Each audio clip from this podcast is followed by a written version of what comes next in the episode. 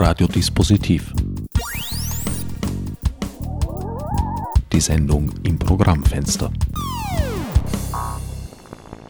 Willkommen bei Radiodispositiv. Am Mikrofon begrüßt euch Herbert Gnauer. Zu Gast ist diesmal der Autor und Regisseur Fritz Lehner, dessen Multimedia-Roman Margolin jüngst im Seifert Verlag erschienen ist. Was es mit dem Multimedia-Roman auf sich hat, ist unter anderem Gegenstand des folgenden Interviews. Herr Lehner, Ihr jüngstes Werk, ein Roman, Magolin, ist gleichzeitig, während Sie geschrieben haben, im Internet erschienen. In zwei Medien, ganz genau genommen. Einerseits sind die Textpassagen, die bereits fertig waren, wöchentlich, glaube ich, am Website des Seifert Verlags veröffentlicht worden. Zweitens haben Sie zu jeder dieser Textpassagen auch einen kurzen Videoclip gestaltet. Wie sind Sie auf diese Idee gekommen, ein Buch sozusagen multimedial aufzuarbeiten? Naja, Anlass war die Bitte von meiner Verlegerin, Frau Dr. Maria Seifert, doch irgendetwas zu unternehmen in Verbindung mit dem Internet. Und Tatsache ist einfach, dass äh, von der Literatur, von den Autoren das Internet viel zu wenig oder sehr eindimensional nur genützt wird. Es ist ja nicht der Sinn dieser technischen Möglichkeit, dass man über das Internet halt äh, Bücher verkauft. Das ist ein Teil des literarischen Interesses am Internet oder Texte ins Internet stellt und damit hat sich's. Es ist auch nicht alles an Möglichkeiten ausgereizt, äh, wenn man jetzt einen vielleicht fertigen Text kostenlos oder gegen Vergütung als Autor im Internet veröffentlicht. Das ist primitiv. Das war mir zu wenig. So etwas wollte ich auf keinen Fall machen. Ich wollte auf der einen Seite etwas machen, was mir schon immer sehr gut gefallen hat als Jugendlicher, wenn ich eine Wochenzeitung aufgeschlagen habe. Da gab es die berühmten Fortsetzungsromane.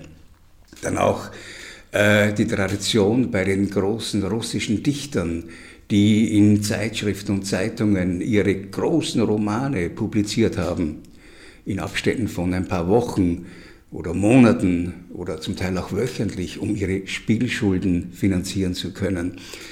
Und das in Fortsetzungsform äh, jemand etwas beizubringen, zu erzählen, hat mich sehr gereizt. Und das Zweite, was zu meinen Bereichen gehört, ist die bildnerische Darstellung, das Bild, die Fotografie. Ich fotografiere seit über 50 Jahren. Und daraus hat sich die Möglichkeit herauskristallisiert, allerdings über zwei Jahre an Entwicklungszeit und Überlegung, äh, in Verbindung mit einem Stoff, den ich hatte, und zwar Margolin, diesen Roman vorweg, parallel zu meinem Schreiben, wöchentlich in Fortsetzungen im Internet erscheinen zu lassen. Das ist fast ein ganzes Jahr gelaufen.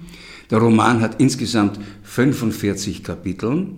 40 davon sind textmäßig im Internet erschienen, wöchentlich, parallel zu meinem Schreiben. Das heißt, ich habe geschrieben und äh, am Tag darauf ist das donnerstags jeweils um 14 Uhr im Internet zu lesen gewesen, im Umfang von ungefähr zwölf Buchseiten. Ich muss aber dazu sagen, Ziel war immer der fertige Roman in Buchform. Das war das Ziel. Der Weg dahin war weltweit bisher einzigartig, weil auf diese Weise das Internet für die Veröffentlichung eines Romans noch nicht genutzt wurde. Es ist ja kein Tagebuch, auch keine Bloggergeschichte, wo es fantastische Möglichkeiten und auch Ergebnisse gibt, sondern ein vollkommen abgeschlossener, eigenständiger Roman, bei dem aber der Internetnutzer während des Schreibens zuschauen konnte, mitlesen konnte. Man konnte mit, meiner, mit meinem Arbeiten, mit meinem Schreiben, bei meinem Schreiben also mitlesen. Und das Ganze wurde ergänzt eben durch Filmclips in der Länge von fünf bis knapp 20 Minuten, auch wiederum 45 die alle im Internet erschienen sind. Vom Text her ist eben nicht alles im Internet erschienen, damit auch etwas für das Buch, für das gedruckte äh, übrig bleibt und dem Buch vorbehalten ist. Und äh, die Kreation des Namens Multimedia-Roman von Frau Dr. Seifert finde ich sehr zutreffend, weil auf der einen Seite das Wort ist, auf der anderen Seite der Filmclip, der Dinge zeigt und darstellt, die oft im Wort nur sehr umständlich oder mit dem Wort oder literarisch darstellbar wären, Schauplätze, was meine Hauptfigur, dieser Dr. Ludwig Rettenbacher, sieht, was er erlebt, was ihm begegnet. Umgekehrt hat der Film, und das weiß ich halt aus meiner Arbeit mit Film, in manchen Bereichen gegenüber dem viel raffinierteren Wort Nachteile. Manche Dinge sind einfach an inneren Vorgängen zum Beispiel filmisch nur sehr, sehr umständlich und schwierig darzustellen. Dazu braucht es Szenen, was auch wieder reizvoll ist, um solche zu entwickeln. Aber bestimmte innere Vorgänge sind natürlich literarisch unvergleichlich knapper, präziser, tiefergehender darstellbar. Das heißt also, auf der einen Seite war der große Reiz dieser einjährigen Arbeit, jede Woche gab es für mich sozusagen, dann auch für den Seifert Verlag, Redaktionsschluss. Das hat mich sehr gereizt. Mich hat immer fasziniert die Vorstellung oder das Wissen, dass es in Amerika Drehbuchautoren gibt für große Kinofilme, gegeben hat auch, von Casablanca bis zu anderen fantastischen Werken, bei denen die Drehbuchautoren noch in der Nacht geschrieben haben. Dann ist der Text abgeholt worden vervielfältigt worden und am nächsten Tag ist die Szene gedreht worden. Das heißt also auf Sendung gehen, so wie Sie Radio machen, hat mich gereizt. Die Kombination aus Wochenzeitschrift, Wochenzeitung oder auf Sendung gehen. Es muss fertig sein. Es war oft ungemein gedrängt und stressig, aber herrlich. Es war für mich ein erfülltes Jahr, weil ich einfach das normale Schreiben, das ich ohne dies bei jedem meiner Romane oder Drehbücher immer sehr dicht gemacht habe, sehr knapp und sehr, ja, ungefähr 6.000 bis 10.000 Zeichen pro Tag, weil ich diese Art von Arbeit liebe, diese Form von Arbeit, ist hier also noch gesteigert worden durch das Wissen, ich schreibe heute, morgen, übermorgen und am Donnerstag ist das schon wieder zu lesen. Und auch zu sehen, was ich drei Stunden vorher gedreht habe. Das wird fantastisch. Das hat mich unglaublich gereizt. Das heißt also, die Filmclips sollten den Text ergänzen und der Text sollte, sollte die Filmclips erweitern oder halt die Basis geben. In den Filmclips sind es teils Schauplätze, die man sieht, teils sind sie, kommt mir zumindest vor, aber auch eher eine atmosphärische Erweiterung. Sie arbeiten damit sehr minimalen Mitteln. Sie haben eine fixierte Brennweite, sie verzichten auf Zoom und auch Schnitte gibt es kaum. Es gibt überhaupt keine Schnitte. Ich wollte, um, vorweg, äh, was sieht man in diesen Filmclips, die auch im Internet jederzeit abrufbar sind, nach wie vor? Den subjektiven Blick meiner Hauptfigur, dieses Richters Rettenbacher. Das heißt, das, was er sieht, was er unternimmt, wohin er geht, zeige ich mit subjektiver Kamera. Was er sieht, zeigt meine von mir geführte Kamera in einer Einstellung. Die dauert fünf Minuten oder zehn oder zwölf oder auch knapp 20 Minuten. Da gibt es keinen Schnitt. Das heißt, ich hatte ein ganz, ganz genaues Bildkonzept für jedes Kapitel, bezogen auf den Inhalt, den es zu lesen gibt. Und bin dann also auf die entsprechenden Schauplätze gegangen, ob das jetzt das Palmenhaus in Wien war oder auch also vor dem Rathaus oder was immer, ein Kinderspielplatz, wo meine Hauptfigur einen Buben sucht äh, und habe da den Inhalt, soweit ich es als Ein-Mann-Team machen konnte, versucht filmisch darzustellen. Äh, auch mit der Möglichkeit, dass zum Beispiel die Figur Rettenbacher nach einer tragischen Geschichte, die sein Leben vollkommen verändert hat, so etwas erlebt hat. Er nennt es, auch wenn es medizinisch nicht richtig ist, aber er nennt es Seesturz. Wie andere von einem auf den anderen Tag weniger hören, hat er nach diesem tragischen Ereignis, nach einem Fehlurteil, was kann einem Richter Schlimmeres passieren? Oder vielleicht gibt es auch noch andere Dinge, wenn er selbst, so wie auch meine Hauptfigur, auf die andere Seite gerät, äh, sieht er die Dinge unscharf. Was weit entfernt ist, ist unscharf. Und das habe ich genützt für die filmische Darstellung. Aus verschiedenen Gründen. Ich möchte zwei davon nennen.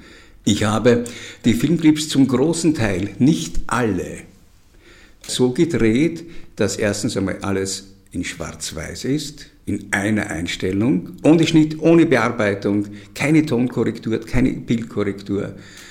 Das war meine Aufgabe, damit ich beim Drehen extrem gefordert war und möglichst nah der Hauptfigur sein konnte. Es ging um pures Leben in den U-Bahnen, wo ich also mit der Kamera war und halt auch äh, ja, zum Teil angepöbelt wurde, was ich auch verstehe, auf den äh, ja, Fahrtreppen fahrend und immer Angst habend, ich stürze oder auch die Angst von Rettenbacher, meiner Hauptfigur, auf die Kamera übertragend, auch die Kälte beim Zittern übertragend. Und ähm, alles, was auf ungefähr einer Meter Entfernung war, für Rettenbacher und für mich oder die Kamera, ist brillant scharf durch diese neue fantastische Technologie der digitalen also Fotografie, die auch Filmen erlaubt. Was davor ist, ist unscharf, was dahinter ist, ist unscharf. Daraus ergeben sich fantastische Möglichkeiten. Das bezieht sich jetzt nur auf Magolin, auf dieses eine Unternehmen. Bei einem anderen Projekt würde ich etwas ganz anderes machen. Aber hier war es so, dass man natürlich gemerkt hat, was interessiert diesen Rettenbacher, worauf geht er zu, was will er genau sehen. Und Dinge, die in der Entfernung sind, sind oft durch die Unschärfe auf der einen Seite für ihn als paranoischer Mensch bedrohlich geworden, haben sich als Schemen erwiesen, als Person, die auf ihn lauert, am Gehsteigrand, dabei war es nur ein Kleiderständer einer Boutique, zum Teil bedrohlich, das Unbekannte, das Unscharfe, zum Teil ästhetisch für mich auch wieder. Zum Beispiel ähm, ein Hund auf einer Wiese laufend ist normal gedreht in einer halbtotalen und weiter Entfernung ziemlich uninteressant. Wenn er in der vollkommenen Unschärfe ist, wird er zu einem Gemäldeteil, zu einer Amöbe, die sich herumbewegt in einer ganz eigenartigen Landschaft. Ein weiterer Vorteil war, dass damit äh, die Gefahr von Verletzungen äh, der Persönlichkeitsrechte von Personen, die ins Bild gekommen sind, äh, nicht mehr existiert haben. Es ist bei diesen 45 Filmclips, die insgesamt eine Spielzeit von sechseinhalb Stunden haben, kein einziger Mensch zu erkennen, weil er in der Unschärfe ist oder die Kamera so schnell vorbeischwenkt. Das wäre rechtlich nicht in Ordnung gewesen wollte ich unbedingt vermeiden, um da Probleme halt äh, ja, wegzuschieben, die nicht notwendig sind. Und auch aus Respekt gegenüber Leuten, die halt äh, nicht fotografiert oder gefilmt werden möchten. Ich habe mich in der Tat einige Male gefragt, ob Sie mit versteckter Kamera gearbeitet haben. Nein, die Kamera ist eine Fotokamera und so klein, dass sie in der Hand äh, unbemerkt gehalten werden kann. Keine Handykamera, schon eine kleinere Systemkamera. Äh, mit einer damals phänomenalen Qualität. Inzwischen gibt es leichte Verbesserungen. Und äh, man hat sie, ich habe bewusst keine große Kamera genommen, sondern eine kleine, die ich nicht ans Auge setzen musste, sondern vor mir auf das Display schauend in der Hand halten konnte. Ist relativ unauffällig. Ist vollkommen unauffällig und sie sieht ja auch aus wie eine Fotokamera. Das heißt, man nimmt an, dass ich vielleicht fotografiere. Man nimmt nicht an, dass ich filme. Und äh, ich habe dann äh, auch gelernt mit der Zeit und vorher auch genügend ausprobiert, die Kamera so zu handhaben, äh, dass ich nicht jetzt lange und immer auf den Sucher oder auf das Monitorbild schauen musste, auch nicht groß, Spielkarten groß, äh, sondern aus der Hüfte geschossen. Nicht mit versteckter Kamera, das war gar nicht notwendig. Man musste sie nicht verstecken, weil sie nicht so auffällig war. Das hätte mir auch nicht gefallen mit versteckter Kamera. Also wer mich gesehen hat, äh, den habe ich früher zum Teil entdeckt und bin halt mit dem Blickwinkel ihm ausgewichen. Das ist auch sehr entscheidend für die äh, optische Wirkung. Ich habe kein Zoom-Objektiv verwendet. Ich habe auch bei all meinen Spielfilmen äh, die nicht so viele waren, insgesamt nur 13, ganz, ganz selten ein Zoom-Objektiv eingesetzt, wenn es aus irgendwelchen technischen Gründen Vorteile gebracht hat. Sonst habe ich nur mit Fixbrennweiten gedreht und in diesem Fall habe ich für diese digitale Fotokamera Leica M-Objektive über einen Adapter angeschlossen und verwendet und die voll geöffnet. Das heißt also, wer jetzt immer mit diesen Dingen zu tun hat und Interesse dafür hat, der weiß dann Bescheid, wovon ich rede, wenn ich sage, ich habe auf Blende 1,4 geöffnet, mit dem Vorteil, dass eben sehr präzise die Schärfe bei ungefähr auf einen Meter einstellbar ist und dort brillant ist. Das davor und danach und dahinter ist unscharf. Keine Tiefenschärfe. Keine Tiefenschärfe, nicht diese endlose, mich störende Flächigkeit der digitalen Fotografie, die dadurch entsteht, dass ähm, die Blendenwerte, die Öffnungen der Objektive, die meistens verwendet werden, halt so gering ist bei Blende 4 oder 5,6, dass alles von vorne nach hinten scharf ist. Das ist langweilig, das ist flächig. Die, die Fotografie oder auch das Filmen in diesem Fall mit geöffneter Blende, wobei natürlich die Objektive sehr gut sein müssen, ähm, haben den Vorteil, dass alles dann sehr, sehr plastisch wird. Ich arbeite in die Tiefe hinein. Das heißt also, mein Schnitt, meine Montage hat nicht nur stattgefunden durch mein Gehen, so wie Rettenbacher gegangen wäre, und durch meine Kamerabewegungen und durch mein Umblicken, Umschauen, Hingehen, Mitfahren und so weiter, sondern auch äh, eine innere Montage durch die Staffelung der Schärfe. Dadurch ergibt sich etwas, was der Zuschauer natürlich jetzt nicht analysiert und bewusst wahrnimmt, was aber seine Wirkung hat. Auch im Kino. Wir haben auf zwölf Meter projiziert. Es sieht, und das ist so faszinierend an dieser Technik, äh, aus wie eine 35 mm Kinokopie. Fantastisch. Ich liebe die analoge Fotografie über alles fotografiere auch digital, aber viel weniger begeistert und leidenschaftlich. Aber beim Filmen hat das ganz, ganz große Vorteile, die man im analogen Bereich in dem Ausmaß nur mit sehr großem Aufwand erreichen konnte. Vielleicht noch ganz kurz, weil ich jetzt das Wort Aufwand erwähnt habe. Um diese Filmclips zu drehen, wäre Geld unnötig gewesen. Ich wollte auch nicht einen Low-Budget-Film machen, sondern einen No-Budget-Film, um Leuten Mut zu machen. Ich habe Filme gemacht, die sehr, sehr teuer waren. Ich habe Filme gemacht mit 60, 70 Mitarbeitern. Mein letzter äh, vor Jahren, Jedermanns Fest, hatte 250 Mitarbeiter mit allen Vorteilen und Nachteilen. Die große Familie oder die schon zu große. Hier war ich allein, autonom, autark, auf keinen Geldgeber angewiesen ich musste niemand erklären, wie er die Kamera führen musste oder sollte, wobei ich mit Kameraleuten immer sehr großes Glück gehabt habe bei meinen Filmen. Ich habe hervorragende Kameraleute gehabt, konnte ihnen aber auch immer viel sagen im Hinblick auf, was wir an Einstellungen drehen, wie die ausschauen sollten, welche Brennweite sie haben könnten, die Objektive für diese Szene und so weiter. Und äh, es wäre bei den meisten dieser Filmclips, bei Margolin, ein großes Team oder auch nur ein Dreimann oder auch nur ein Zweimann oder ein 20-Mann-Team nicht nur unnötig, sondern sogar hinderlich gewesen. Es gibt zum Beispiel bei einem Filmclip, ich glaube es ist der zweite, eine Situation, wo aus der Sicht von Rettenbacher er seine Pistole, diese Margolin, nach Hause bringt in eine Holzkassette. Und bei der Gelegenheit eine dieser Gratiszeitungen gesehen hat, in denen über den Tod von Ludwig Hirsch berichtet wird.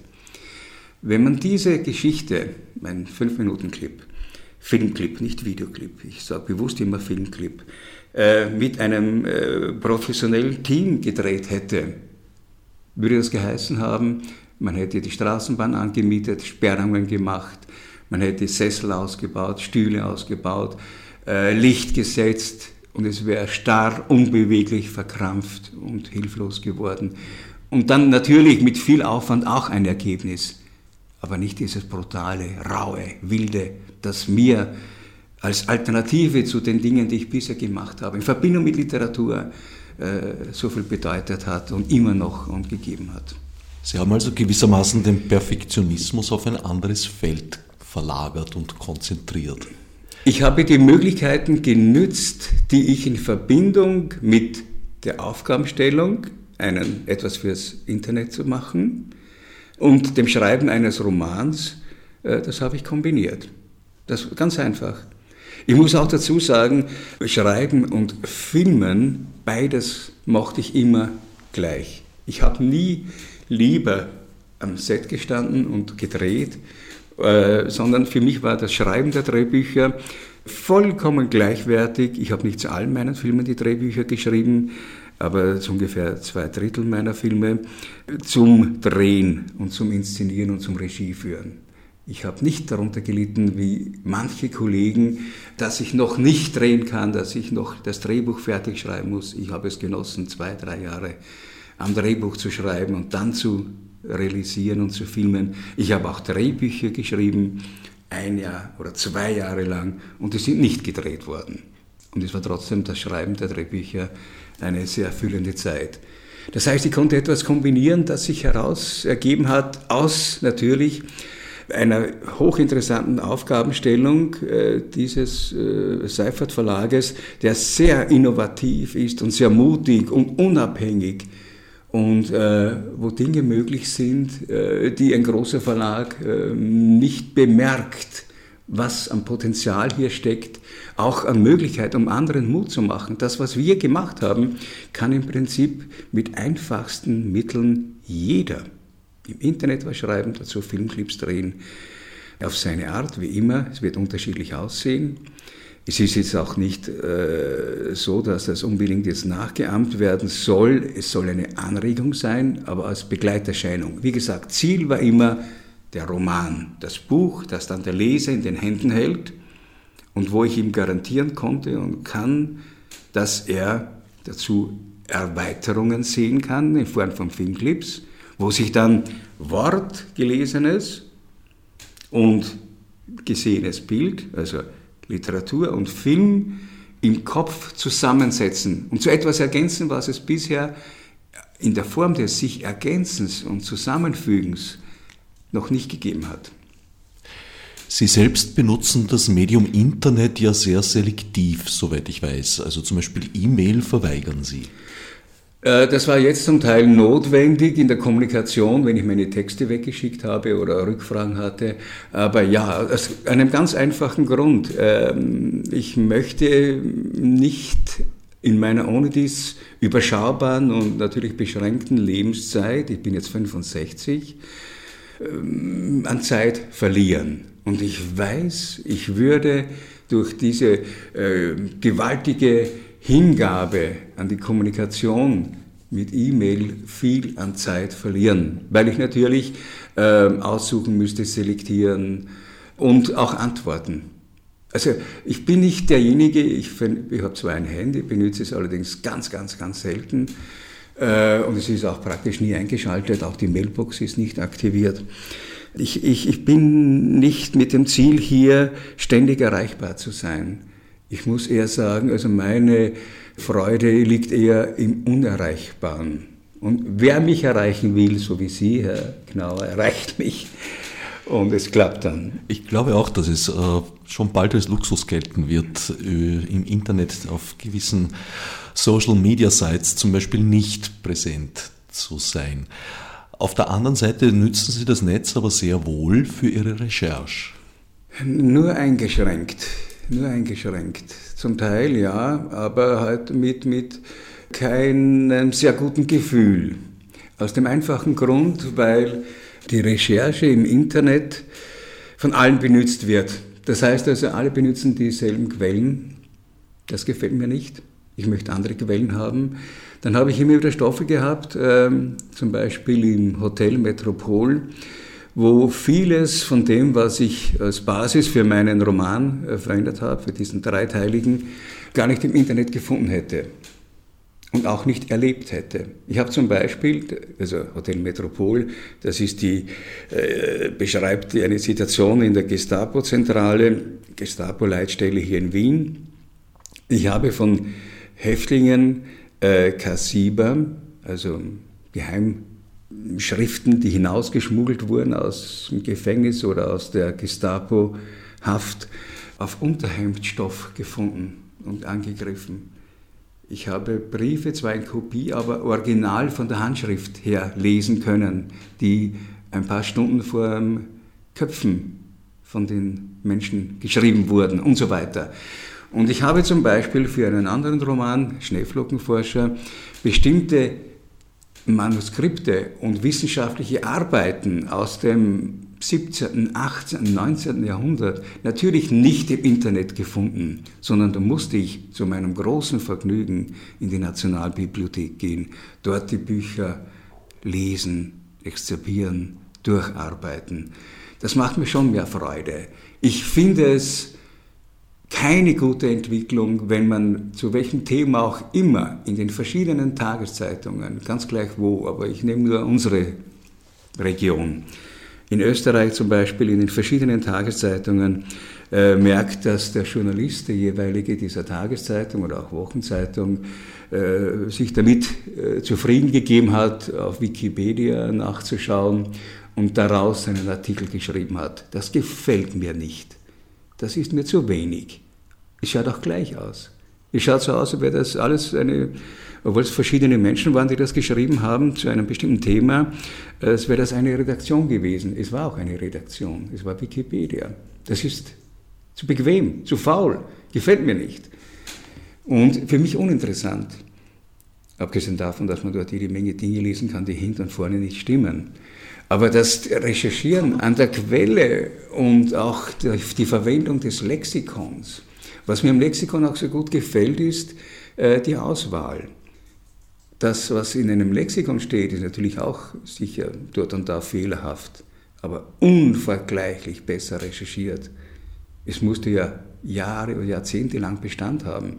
Und es musste gedruckt werden. Ins Internet kann man etwas hineinschreiben und es hat keine Kosten keine großen, wenn es falsch oder richtig ist. Es reinigt sich selbst und gibt eine äh, Korrektur mit vielen Vorteilen natürlich. Nur ich möchte das andere nicht auslassen. Wobei ich da Menschen eben kenne, das ist vielleicht eine große Unterscheidung. Es gibt ja momentan ein, leider Gottes ein Monopol, was die Suchmaschinen betrifft. Dadurch kommen natürlich sehr viele gleichartige Ergebnisse heraus. Aber es gibt den Unterschied, es gibt die Menschen, die geben sich mit den Suchergebnissen auf der ersten Seite zufrieden und die anderen fangen erst auf Seite 5 überhaupt zu lesen an. Dort wird es ja auch interessant, haben Sie vollkommen recht, ja. Also wenn man das weiß, klickt man auch gleich auf die fünfte oder weit und so weiter. Und da kann man schon auch zu sehr interessanten Archiven ja, ja, vorstoßen. Ja, ja, ja, ja. Sehr spezialisierten. Ja, ja. Also natürlich äh, ist es am sinnvollsten, beides zu verwenden. Die klassische Recherche und die, selbstverständlich. Trotzdem, äh, ich glaube, mit, Multi, äh, mit dem Multimedia-Roman Margolin habe ich etwas ganz Neues gemacht auf diesem Gebiet, als Schaffender, nicht als Nutzer. Und natürlich verwende ich die Dinge auch. Ich sehe digitales Fernsehen und genieße manches, weniges, ich habe in meiner Jugendzeit mehr interessante Fernsehsendungen von einem damals einzigen Sender gesehen und Berichte als heute von meinen 300, 400. Ich erlebe einmal in der Woche oder zweimal eine Erschütterung oder auch eine Riesenfreude durch etwas, was ich auf einem der Kanäle gesehen habe. Und äh, das war halt früher öfter der Fall. Natürlich kommt die Gewöhnung dazu und die Übersättigung und alles. Äh, nur die tiefsten Fernseherlebnisse, wenn ich das hier anführen darf, ganz kurz, waren für mich im Winter in Freistadt, in der Stadt, in der ich geboren worden bin und aufgewachsen bin, das Stehen vor einem Elektrogeschäft, hinter dessen Glasscheibe ein Schwarz-Weiß-Fernseher gelaufen ist. Und da habe ich gesehen, wie Kennedy erschossen worden ist. Um diese Zeit, 19, also in den 60er Jahren, waren das meine Erlebnisse. Ich habe aber auch Shakespeare gesehen. Zweieinhalb Stunden in der Kälte stehend und mit drei, vier Leuten neben mich herum äh, habe ich Shakespeare gesehen, Theateraufführungen. Der Ton wurde übertragen. Der Ton wurde über einen einfachen Lautsprecher über äh, unseren Köpfen übertragen. Das waren Dinge, die mich so geprägt haben, dass ich mich äh, dann also, so mit 14, 15 äh, entschieden habe, äh, Filme machen zu wollen und mit diesem Bereich zu arbeiten.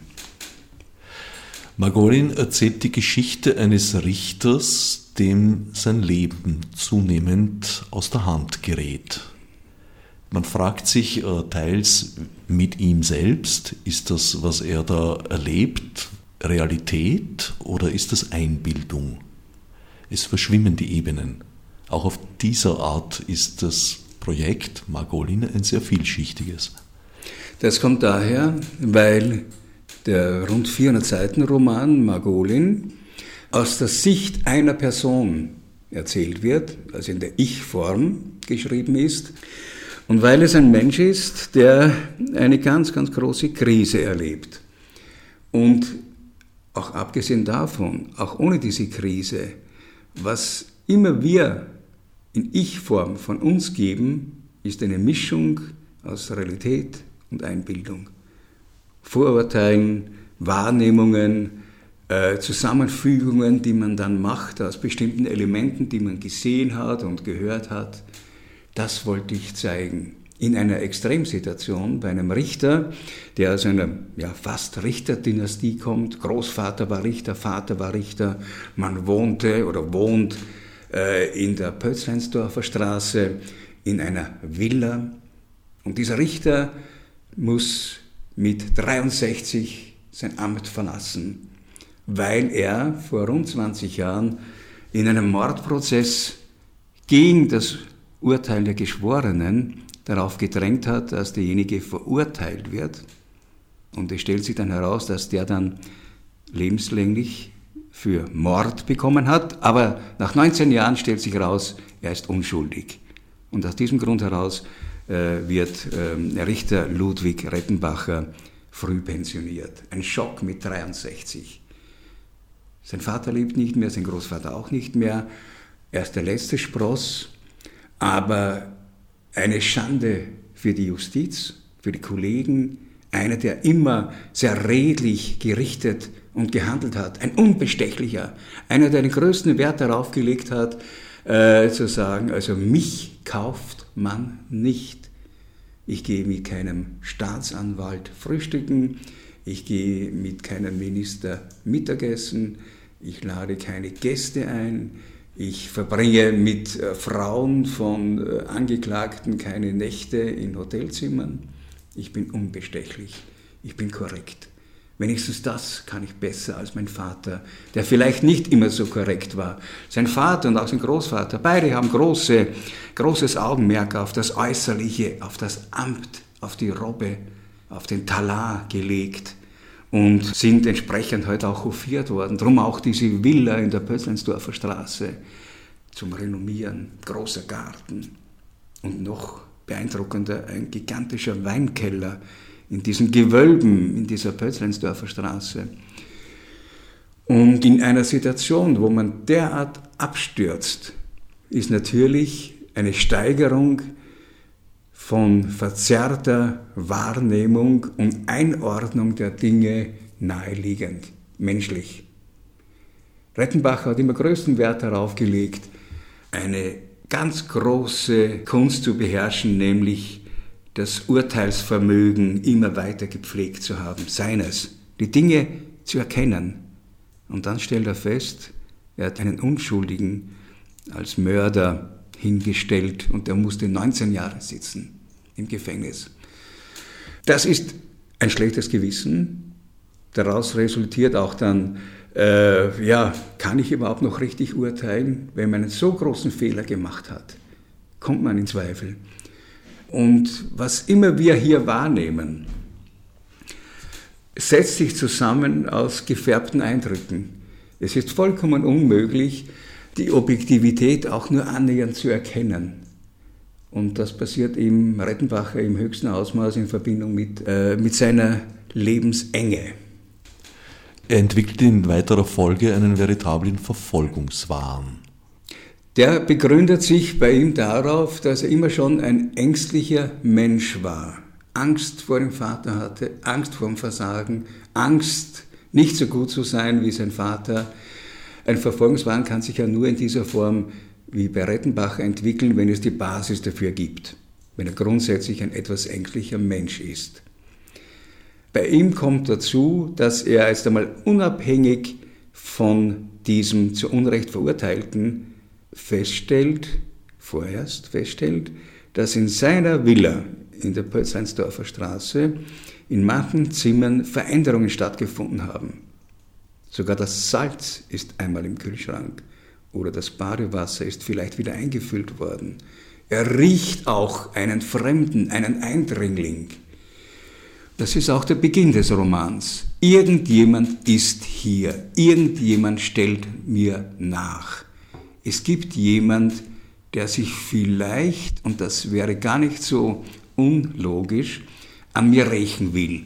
Am Beginn des Romans denkt Rettenbacher noch gar nicht an denjenigen, den er für 19 Jahre zu Unrecht ins Gefängnis gebracht hat. Es könnte jemand sein im Zimmer. Seine von ihm getrennte Frau ist es nicht. Es muss irgendjemand hier sein. Eine Zeit lang denkt er sogar, es ist ja niemand hier. Ich selbst habe in einer unkonzentrierten Situation das Salz in den Kühlschrank gestellt.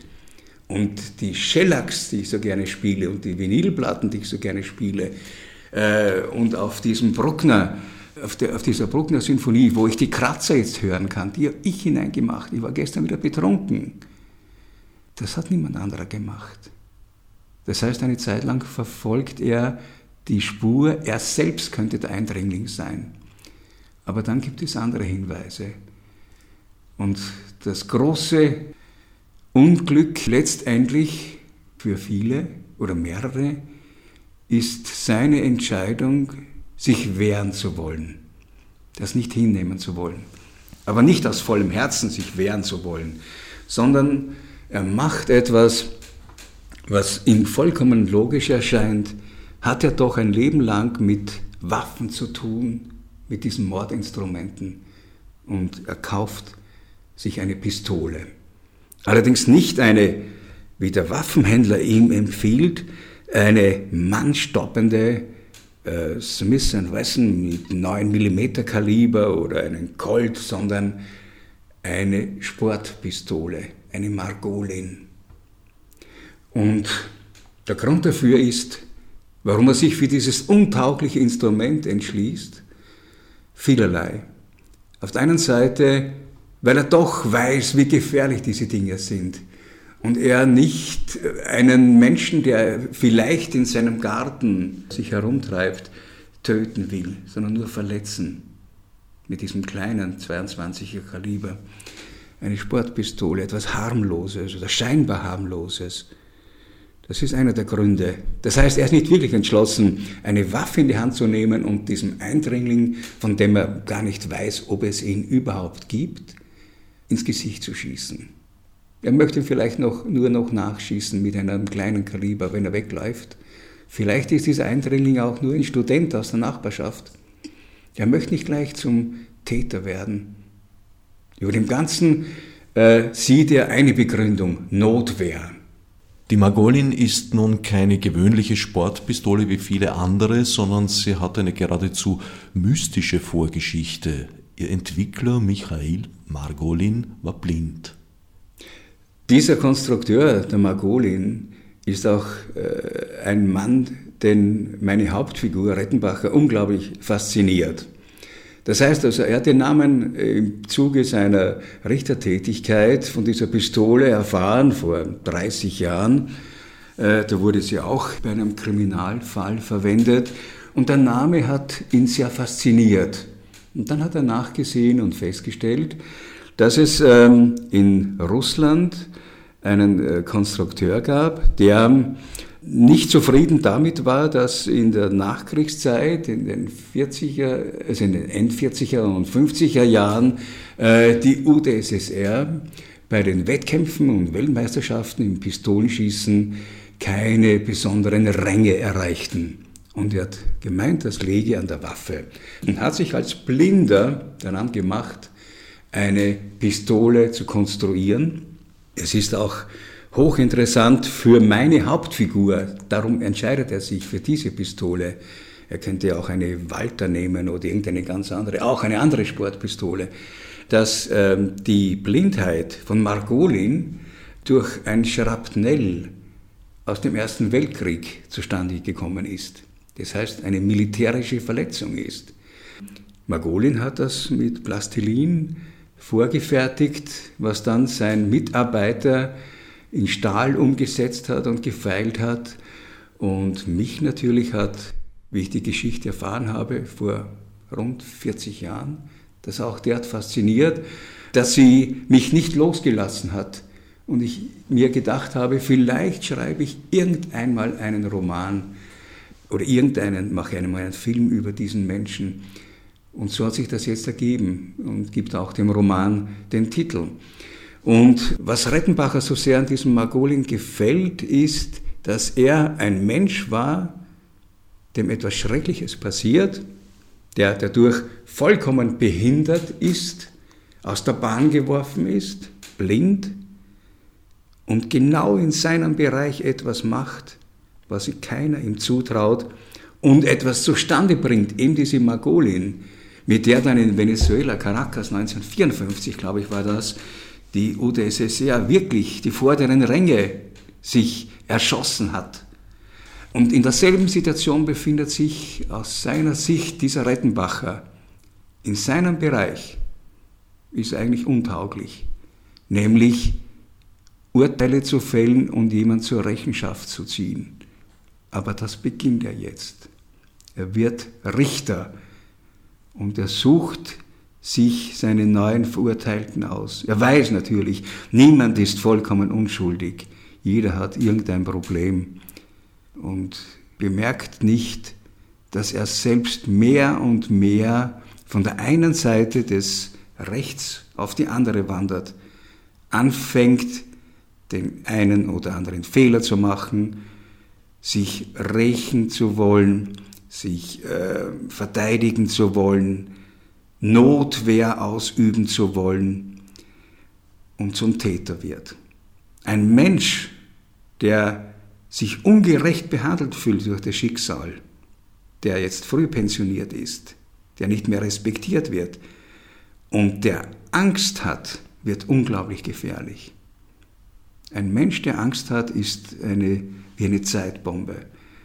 Menschen, die Angst haben, sind in der Lage, Kriege zu beginnen. Und so beginnt auch äh, Ludwig Rettenbacher einen sehr eigenartigen kleinen Krieg, Verteidigungskrieg, wie er ihn sieht, gegen seine Feinde. Und es gibt genügend Feinde um ihn herum. Nicht alles ist Paranoia. Manches an Verteidigung ist gerechtfertigt und notwendig. Anderes ist der Kampf gegen die Windmühlen, gegen Schemen. Real vorhanden ist der scheinbar oder anscheinend, das lassen wir mal heute offen. Es soll ja noch ein bisschen Spannung für künftige potenzielle Leser und Leserinnen bleiben. Zu Unrecht verurteilte, mit dem den Richter Rettenbacher außer der Gerichtsgeschichte noch eine andere Ebene verbindet, nämlich die Malerei. Der Verurteilte ist ein zur Zeit der Verurteilung gefragter junger Nachwuchsmaler, gilt als kurz vor dem Durchbruch stehend, vor einer großen Karriere. Rettenbacher ist ein Hobbymaler, der die Angewohnheit hat, seine Angeklagten während des Prozesses zu porträtieren. Und erkennt sehr wohl den Unterschied zwischen ihm, dem Amateur, und dem Gegenüber. Ist das vielleicht auch eine Grundwurzel des Konfliktes mit ihm? So kam es überhaupt zu dieser Verurteilung, die sich ja über ein geschworenen Urteil hinweggesetzt hat? Das war einer der Gründe. Erstens einmal war Rettenbacher zutiefst davon überzeugt, dieser Maler, er heißt Sigurd Fürst, ist der Täter. Der hat seinen Freund umgebracht. Davon ist er zutiefst überzeugt weil alle Indizien und alles, was er an Beweisen halt zusammengestellt bekommen hat, zu diesem Urteil führt. Das ist das eine. Das zweite, natürlich ärgert ihn dieser arrogante Künstler, der es fertig bringt, auf dem Zentralfriedhof bei den alten Arkaden Happenings vor rund 20 Jahren zu veranstalten und äh, einfach sich über alles hinwegsetzt größte Aufmerksamkeit genießt und der unglaublich populär ist. Und zu dem Zeitpunkt, wo Rettenbacher seine Angeklagten, das hat er bei fast allen gemacht, zeichnet, Er zeichnet auch diesen angeklagten Maler Sigurd Fürst. Weiß er noch nicht, dass sein Zeichnen wirklich nichts ist als ein Dokumentieren. Erst später begreift er, auch wenn dieser Sigurd Fürst, dieser Maler, der zu diesem Zeitpunkt unglaublich in war, ein Liebling der Society, ein Künstler ist. Er selbst, Rettenbacher, aber nicht. Das heißt, in seinem Eindringling, in seinem Widerpart, in seinem Gegner, mit dem ihn auch eine Frau verbindet, nämlich die Muse des Malers, eine Fanny Bruckner, die im Roman Tiffany heißt, weil sie sich Tiffany nennt, weil das toller klingt als Fanny Bruckner, er muss anerkennen, der Größere, der Eigentliche, der Künstler ist mein Todfeind, der mir nach dem Leben jetzt trachtet, den ich vielleicht erschießen werde. Und vielleicht werde ich ihn gerade deswegen erschießen. Und hoffentlich kommt er in meinen Garten, meiner Villa, und ich kann ihn erschießen. Was ist, wenn er nicht mehr kommt? Dann kann ich den großen Künstler, der wirklich mehr wert ist als ich, ich habe Beruf versagt als Richter, wollte Maler werden, durfte es nicht, weil es ein brotloses Gewerbe nach der Sicht meiner Eltern war und ich sollte unbedingt Richter werden, aber durfte es nicht und bin Amateur geblieben, aber mit Hunderten von Porträts, mit feinsten Bleistiften, mit spitzen und weichen Bleistiften, je nach Charakter des Angeklagten gezeichnet, äh, habe ich etwas geschaffen, das mein Lebenswerk sein sollte. Es sollte ein vielbändiges Werk herauskommen. Dazu wird es nicht kommen. Es gibt sogar eine Situation, wo er einen Teil seiner Zeichnungen verbrennt. Und es sind Porträtstudien. Und es hat ihm gefallen, während der Verhandlungen diesen Angeklagten in die Augen zu schauen, ins Gesicht zu schauen und sie im Unwissen zu lassen, dass sie gezeichnet werden. Die Leute haben gedacht, die Angeklagten, er macht sich Notizen. Dabei hat er ihre, ihre Augen gezeichnet mit spitzem Bleistift, aber nichts als dokumentiert. Kein Künstler, ein Dokumentarist, das ist ja nicht schlecht, aber es ist keine Weiterführung. Und sein Widerpart, Sigurd Fürst, ist der große Künstler. Und den zu töten, ist eine Aufgabe für die Zeit der Frühpension. Rettenbacher lädt zunehmend Schuld auf sich, ist sich dessen auch bewusst. Paradoxerweise entwickelt er dennoch kein Schuldbewusstsein. Weil er alles, was er getan hat, getan hat, um sich zu verteidigen, aus Notwehr. Das heißt, mit dem Argument, mit diesem großen Überbau Notwehr, darf er eigentlich alles tun. Die anderen zwingen ihn dazu. Er war dazu gezwungen. Und äh, ich glaube, kaum ein, also viele Täter sind sie sich dessen bewusst, dass sie etwas Unrechtes, Verfolgenswertes, Ungesetzliches tun.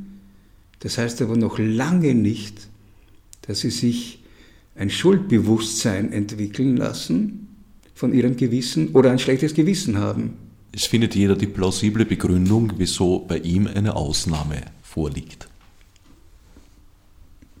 Jeder hat eine Rechtfertigung für das, was er tut, weil es, auch wenn es nicht richtig ist oder falsch ist oder gegen das Gesetz, aus seiner Sicht notwendig ist oder es aus Verteidigungsmaßnahmen geschieht oder weil man es von ihm verlangt. Im Dritten Reich gab es genügend Leute, die auch keine Zweifel hatten. Letztlich scheitert Rettenbacher vor allem an seinem geradezu monströsen Perfektionismus. Er möchte ihm alles richtig machen und das in bester Qualität. Und äh, ja, Perfektionismus kann tödlich sein. Für andere, für einen selbst. Sein Problem ist auch, dass er alles bis ins Kleinste bedenkt und dadurch alle Möglichkeiten in Betracht zieht, die als Gefahr auf ihn zukommen könnten und ihnen im Vorweg schon begegnet. Er bedenkt wirklich alles. und möchte es so gut als möglich machen. Wenn er die Leiche eines Hundes verschwinden lassen möchte, stellt er eine Fülle von Gedanken an und verstrickt sich dann in dieser Tätigkeit, die ihn wirklich beherrscht, nicht mehr los wird. Und irgendwann gelingt es ihm, Gott sei Dank, das macht ihn menschlich, einen Fehler zu machen. Es gibt das Perfekte, auch für Rettenbacher nicht. Er erreicht es generell nicht, im Gegenteil. Also ich habe den Eindruck, dass er sehr oft an durchaus banalen Fehlern scheitert. Es sind die banalen Dinge, an denen er scheitert. Das Raffinierte, alles äh, Durchleuchtete äh, wird ihm kaum zum Problem, sondern irgendeine Kleinigkeit, die übersehen hat. Eine Vergesslichkeit führt zu einem Riesenproblem, das wieder eine Fülle von neuen Aktivitäten ihm abverlangt, von neuer Perfektion. Es ist nie ganz perfekt. Und je genauer er es machen will, je ähm, zutreffender und je weniger angreifbar, umso mehr Türen öffnet er für andere Bereiche. Ich weiß, dass Sie sehr akribisch Ihre Arbeit im Vorhinein planen. Das hat sich, wie Sie auch schon erwähnt haben, auch auf die Filme, auf die Clips bezogen. Jetzt haben Sie aber während des Schreibens doch aktuelle Geschehnisse wie eben den Tod von Ludwig Hirsch eingearbeitet. Also einen gewissen Improvisationsspielraum lassen Sie sich dennoch. Ja, es ist so, dass eben weil ich entsprechend vorbereitet bin, das Unvorhergesehene, auch beim Drehen war das immer so, sehr wohl akzeptieren konnte. Das heißt also, ich wusste, alles, das ganze Gefüge funktioniert, ist in Ordnung, ist durchdacht von Anfang bis zum Ende und ähm, es ist kein Problem, wenn etwas sehr interessant ist und plötzlich passiert, das entsprechend zu überprüfen, eben weil ich alles kenne und es einzubeziehen und die Geschichte dadurch zu bereichern. Nicht zu zerstören, sondern zu, zu bereichern. Also wüsste ich nicht genügend Sicherheit zu haben, würde ich die Dinge vielleicht also eher, den Dingen eher misstrauisch sein oder mich ihnen vollkommen ausliefern. Soweit der Autor und Regisseur Fritz Lehner. Sein Multimedia-Roman Margolin ist wie gesagt im Seifert Verlag erschienen. Buch und Blu-ray sind im Handel erhältlich. Die Internetversion des Textes ist samt der erwähnten Filmclips nach wie vor auf dem Website des Verlages unter www.seifertverlag.at-margolin online zu finden. Nächstes Mal setzt's einen weiteren Streich der strengen Reihe zu Kunst, Recht und Internet. Christopher Wiedauer werkt derzeit am erweiterten Internetauftritt der Wiener Staatsoper, die schon bald ausgesuchte Vorstellungen im Internet teils live übertragen, teils auch dauerhaft verfügbar machen möchte. Nicht sein erster Ausflug in die wundersame Welt der Urheberinnen Lizenz- und Leistungsschutzrechtsfamilie hatte er doch schon zuvor unter anderem als Autor und Theaterleiter jahrelang Gelegenheit, einschlägige Erfahrungen zu sammeln. So kommt es, dass von Seiten des nicht eben als übertrieben zeitgeistig oder progressiv verschrienen Flaggschiffes der heimischen Kulturtankerflotte überraschend liberale Ansichten zu hören sein werden. Mit dieser zarten Andeutung eines Cliffhangers wollen wir es bewenden lassen. Fürs Zuhören dankt, wie stets ergebenst, Herbert Gnauer. Als Nef Margot mit Monesi. Fichte subsidiar